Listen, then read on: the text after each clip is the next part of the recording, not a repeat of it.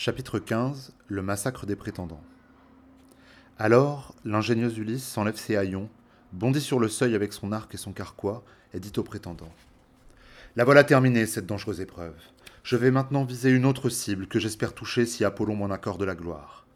Il dit et lance l'amère flèche sur Antinos alors que celui-ci s'apprête à lever une belle coupe d'or à deux anses pour la vider.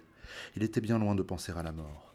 La flèche l'atteint à la gorge et traverse de part en part son cou délicat. Antinos bascule, la coupe lui tombe des mains, un épais flot de sang jaillit de ses narines. D'un brusque mouvement de pied, il renverse la table. Tous les mets, pain et viande rôtis tombent à terre.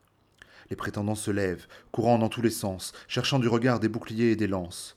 Puis ils prennent Ulysse à partie. Étranger, tu tires sur des hommes C'est un crime et ce sera ton dernier, ta mort est certaine. Tu viens de tuer le meilleur des jeunes gens d'Ithaque et les vautours te mangeront sur place. Ils croient qu'Ulysse a tué cet homme par accident. Leur jetant un regard plein de mépris, Ulysse leur dit Chien, vous n'imaginiez pas qu'un jour je reviendrais du pays des Troyens. Vous pillez ma maison, vous couchez par la force avec mes servantes, et moi vivant, vous courtisez ma femme, ne craignant ni les dieux du vaste ciel, ni la vengeance qui plus tard pourrait venir des hommes Maintenant pour vous, c'est l'heure de la mort. Ainsi disent-ils, et ils deviennent verts de peur. Seul Rimac prend la parole et dit Si vraiment tu es Ulysse, roi d'Ithaque, tu as raison de reprocher aux Grecs les crimes qu'ils ont commis chez toi dans tes champs. Mais celui qui est la cause de tout est couché là, Antinos.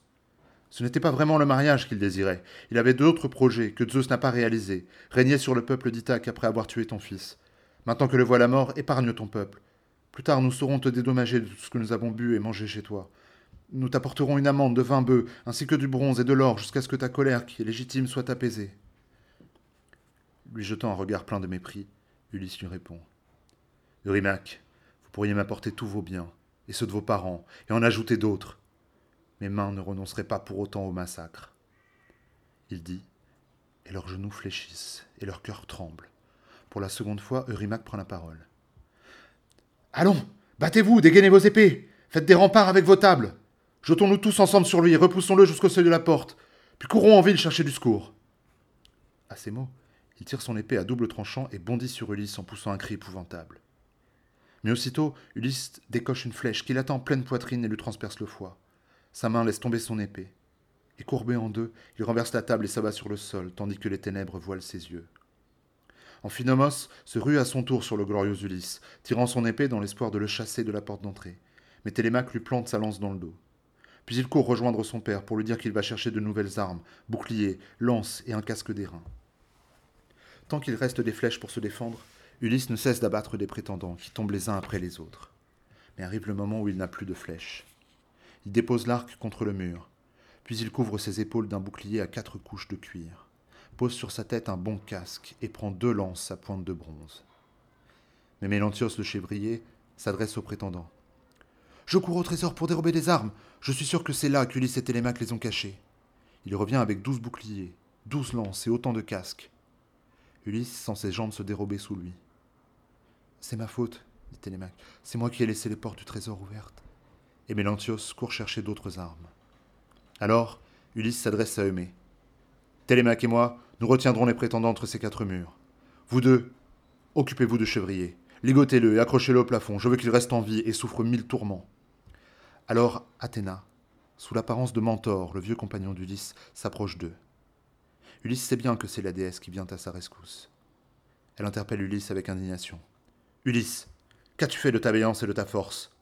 N'est-ce pas toi qui as combattu pendant neuf ans pour Hélène, la princesse au bras blanc, et tué tant de guerriers dans ce rude combat? Comment peux-tu, maintenant que tu retrouves ta maison et tes biens, trembler devant les prétendants? Elle dit Elle laisse encore l'issue de la bataille incertaine.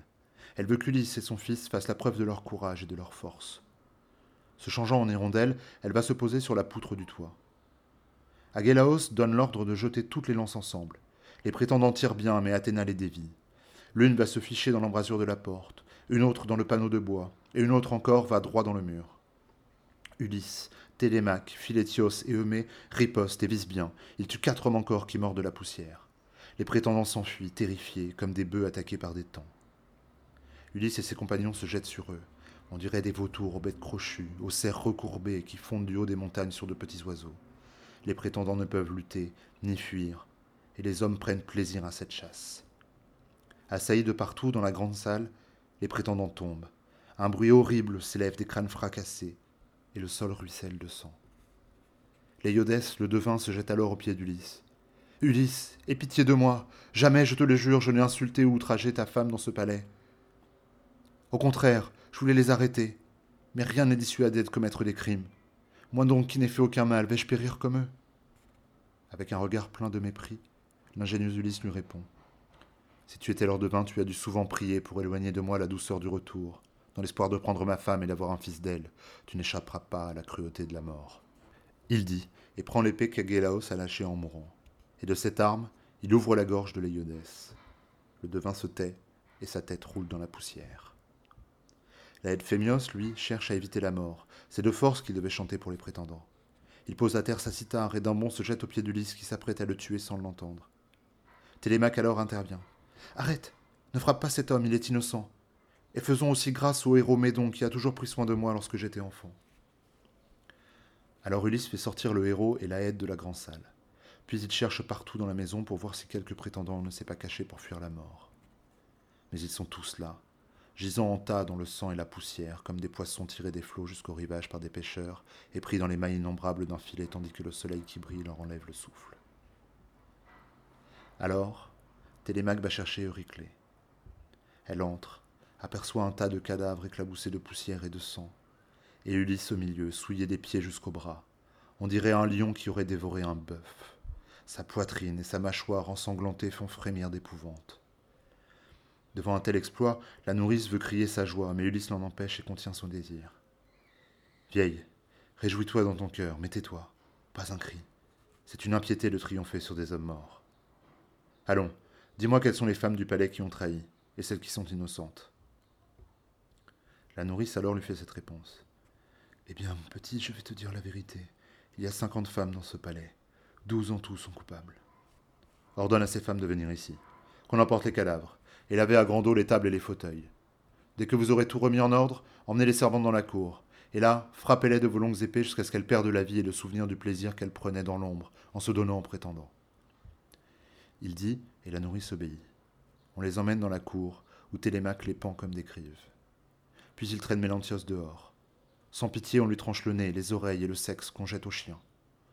Avec la même fureur, on lui coupe les pieds et les mains.